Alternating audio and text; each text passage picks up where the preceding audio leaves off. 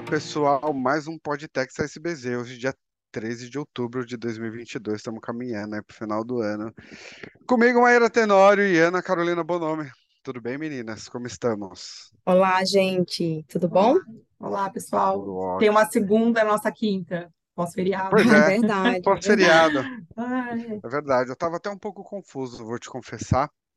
Eu tinha, por algum motivo, eu achei que, que ontem era sábado. Então, eu acordei para fazer algumas atividades de sábado lá com a família, até que eu me dei conta que era quarta-feira. Mas tudo bem. ainda bem que você tem agenda, né, Danilo? Exato. Ainda Ela bem. se chama, ela se chama Carol, na verdade. É, gente, vamos lá. Temas de hoje. Quatro temas rápidos, porém importantes. Na verdade, eu diria que está difícil achar um tema que não é importante ultimamente. É, o primeiro eu vou começar, para variar, pouquinho de CMS, nesse caso, crédito relativo à Operação Vida da Zona Franca de Manaus. Depois, vamos falar aqui também quan- eh, sobre PLR e metas para fins de caracterização do PLR. E dois assuntos de PIS e COFINS. Um, eh, crédito de PIS e COFINS em taxa de intermediação, né, descontada de aplicativos. E, por último, PIS e COFINS sobre descontos na aquisição de mercadorias. Vamos nessa? Vamos lá, para começar, ICMS, para variar, gente. O que está em pauta aqui, tá? Esse não é um assunto muito novo. Ele já vinha, já tinha tomado uma notoriedade em março, tá? Mas teve uma pequena mudança, então vale a pena a gente falar sobre esse assunto novamente. O que está em jogo aqui? É, em março, o Tribunal de Impostos e Taxas de São Paulo já tinha manifestado entendimento no sentido de que seria possível glosar crédito de CMS de operações vindas da Zona Franca de Manaus, sob o argumento de que não estaria dentro do contexto da convalidação. Tá. Qual que é o ponto novo? São Paulo agora publicou um decreto, tá? Declarando que não convalida o convênio 131. Não vou ficar aqui trazendo números e números, mas o importante aqui é o decreto declarou expressamente que São Paulo não convalida o convênio 131, de tal sorte que é, é- é uma manifestação formal do governo dizendo: eu não reconheço esse crédito vindo da Zona Franca de Manaus. Não é a primeira vez que São Paulo entra em algum atrito com a Zona Franca, certamente não será a última, mas o ponto relevante aqui é que todo mundo deveria ficar só um pouco atento, sabendo que a qualquer momento a gente pode ter algum problema, tá?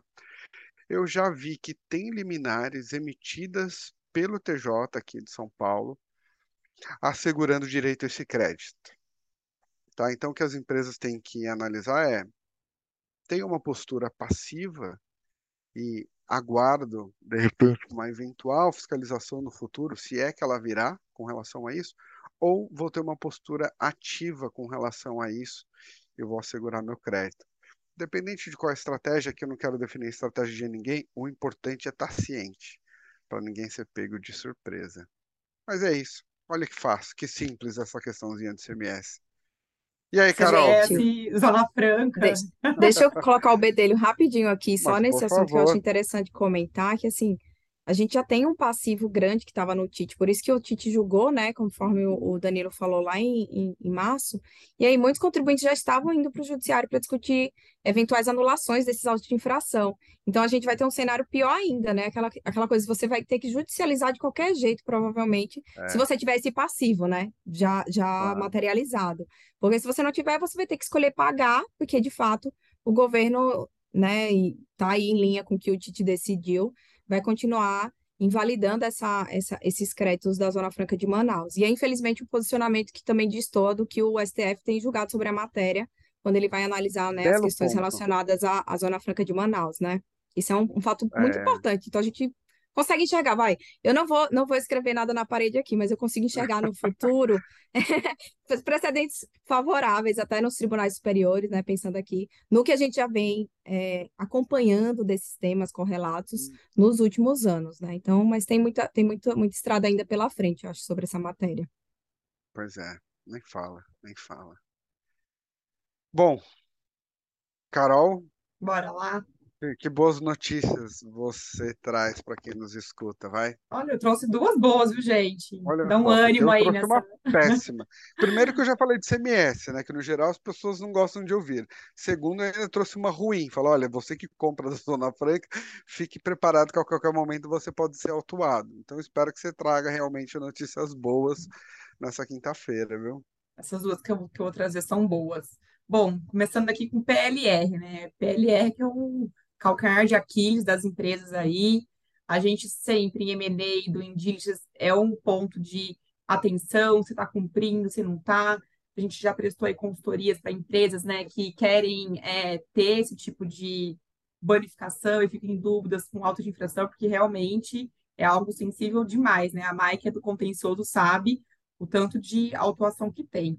Mas, neste caso, foi um precedente muito bom, porque, vou resumir aqui os acordos, né? Mas é, a- o contribuinte foi autuado, é, né, pelo pagamento de PLR, é, exigindo que tivesse que ter incidência de contribuição previdenciária, porque ele não tinha feito é, uma, como que fala? Uma, um, um cumprimento de metas claro, né?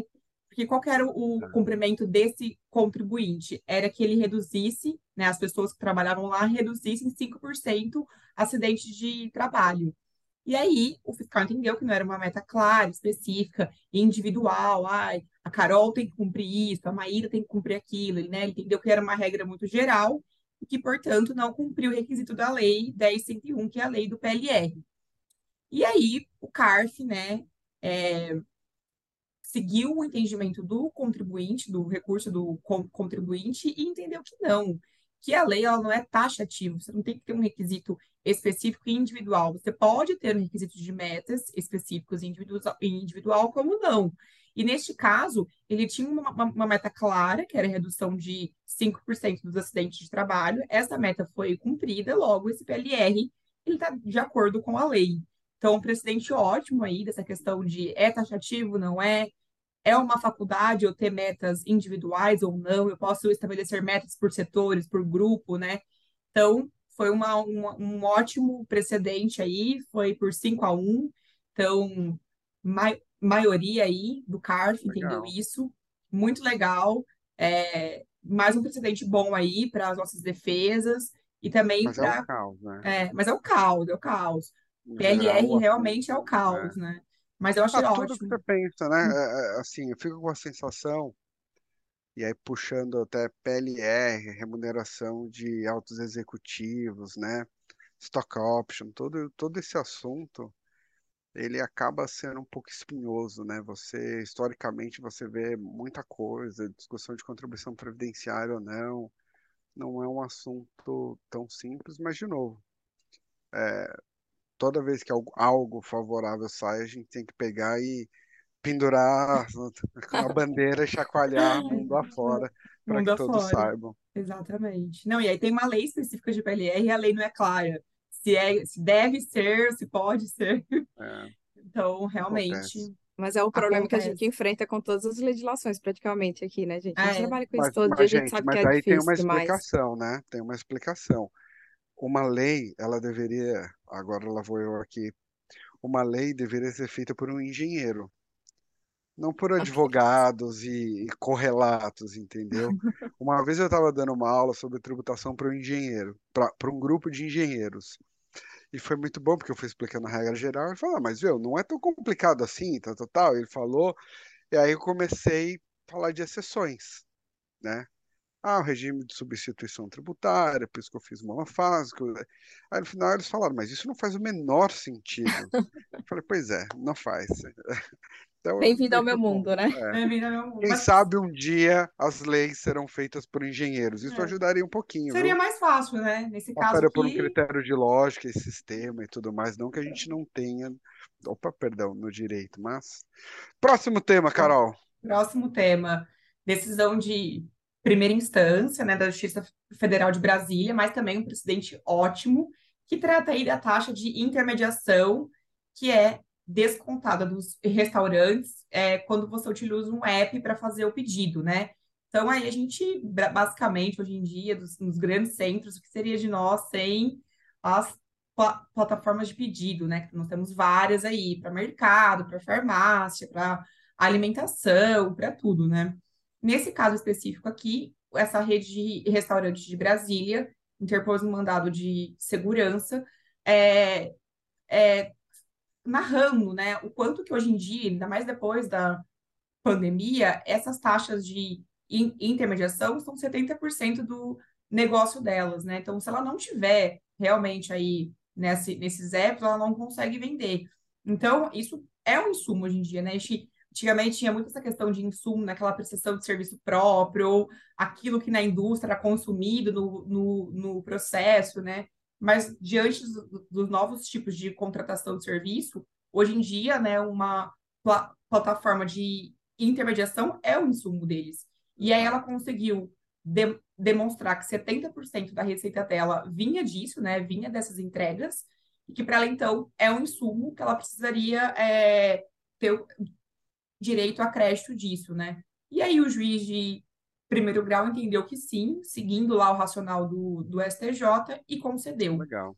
Muito legal. É ainda uma decisão de primeiro grau, vamos aguardar aí se vai ter né, recurso, mas uhum. fico feliz que a gente já conseguiu construir um, racional desse, porque a gente que advoga aqui para várias empresas de tech sabe o quanto que é difícil, às vezes, o pessoal do lado de lá, né, os juízes, etc., entenderem como que funciona a operação, quanto que é essencial, né, você entender e conceder. Então, precedente bom também, gente. Mas esse, esse aspecto é interessante, Carol, porque e a gente já teve a oportunidade de falar isso algumas vezes aqui. O que me, o que me pega, assim, e que chama muito minha atenção é o fato de que a velocidade como as coisas mudam versus né, o, o, a morosidade como algum, alguns entendimentos mudam.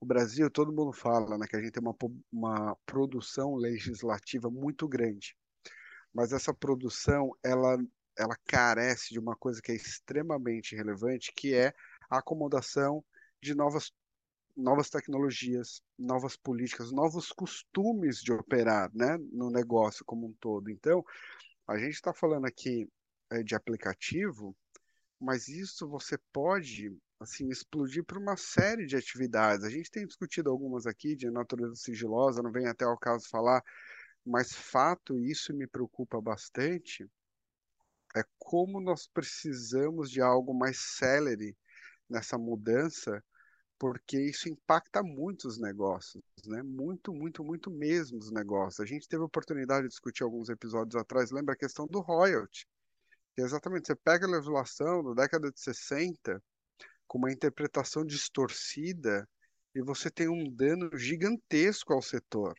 Assim, muito ruim, dependendo, quando você pega alguns precedentes, né?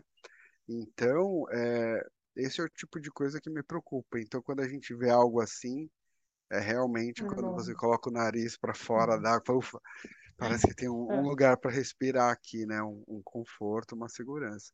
Me, me lembra o caso Muito do bom. software de pra, prateleira, que o julgado saiu quando você já não tinha mais CD-ROM vendendo software de prateleira. Hoje em dia você compra numa nuvem, né? E adquire o pacote aí.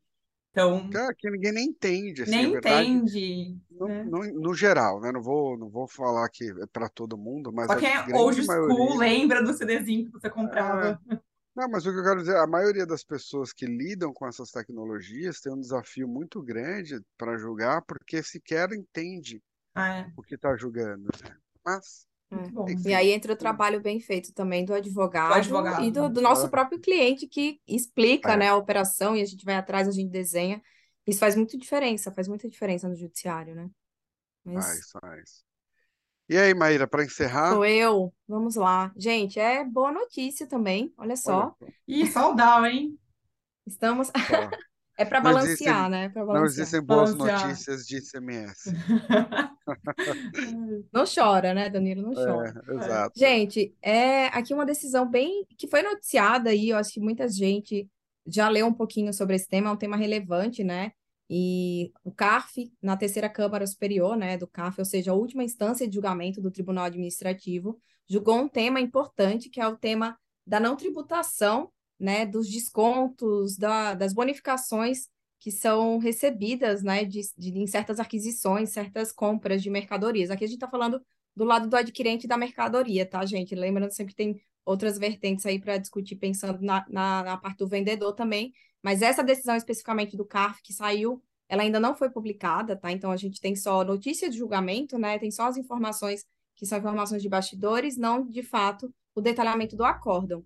É, e o que, que aconteceu, né? O CARF analisou a tributação do, pelo PIS e pela COFINS, né, de receitas, vou chamar de receitas, oriundas de descontos de mercadorias, ou seja, o que, que, o que na prática a gente tem? Tem uma grande rede de hipermercados é, que compra, obviamente, de seus fornecedores, e imagine o quanto que ela não compra, né? Porque é uma grande rede que adquire de diversos fornecedores e uma quantidade em volume enorme de mercadorias.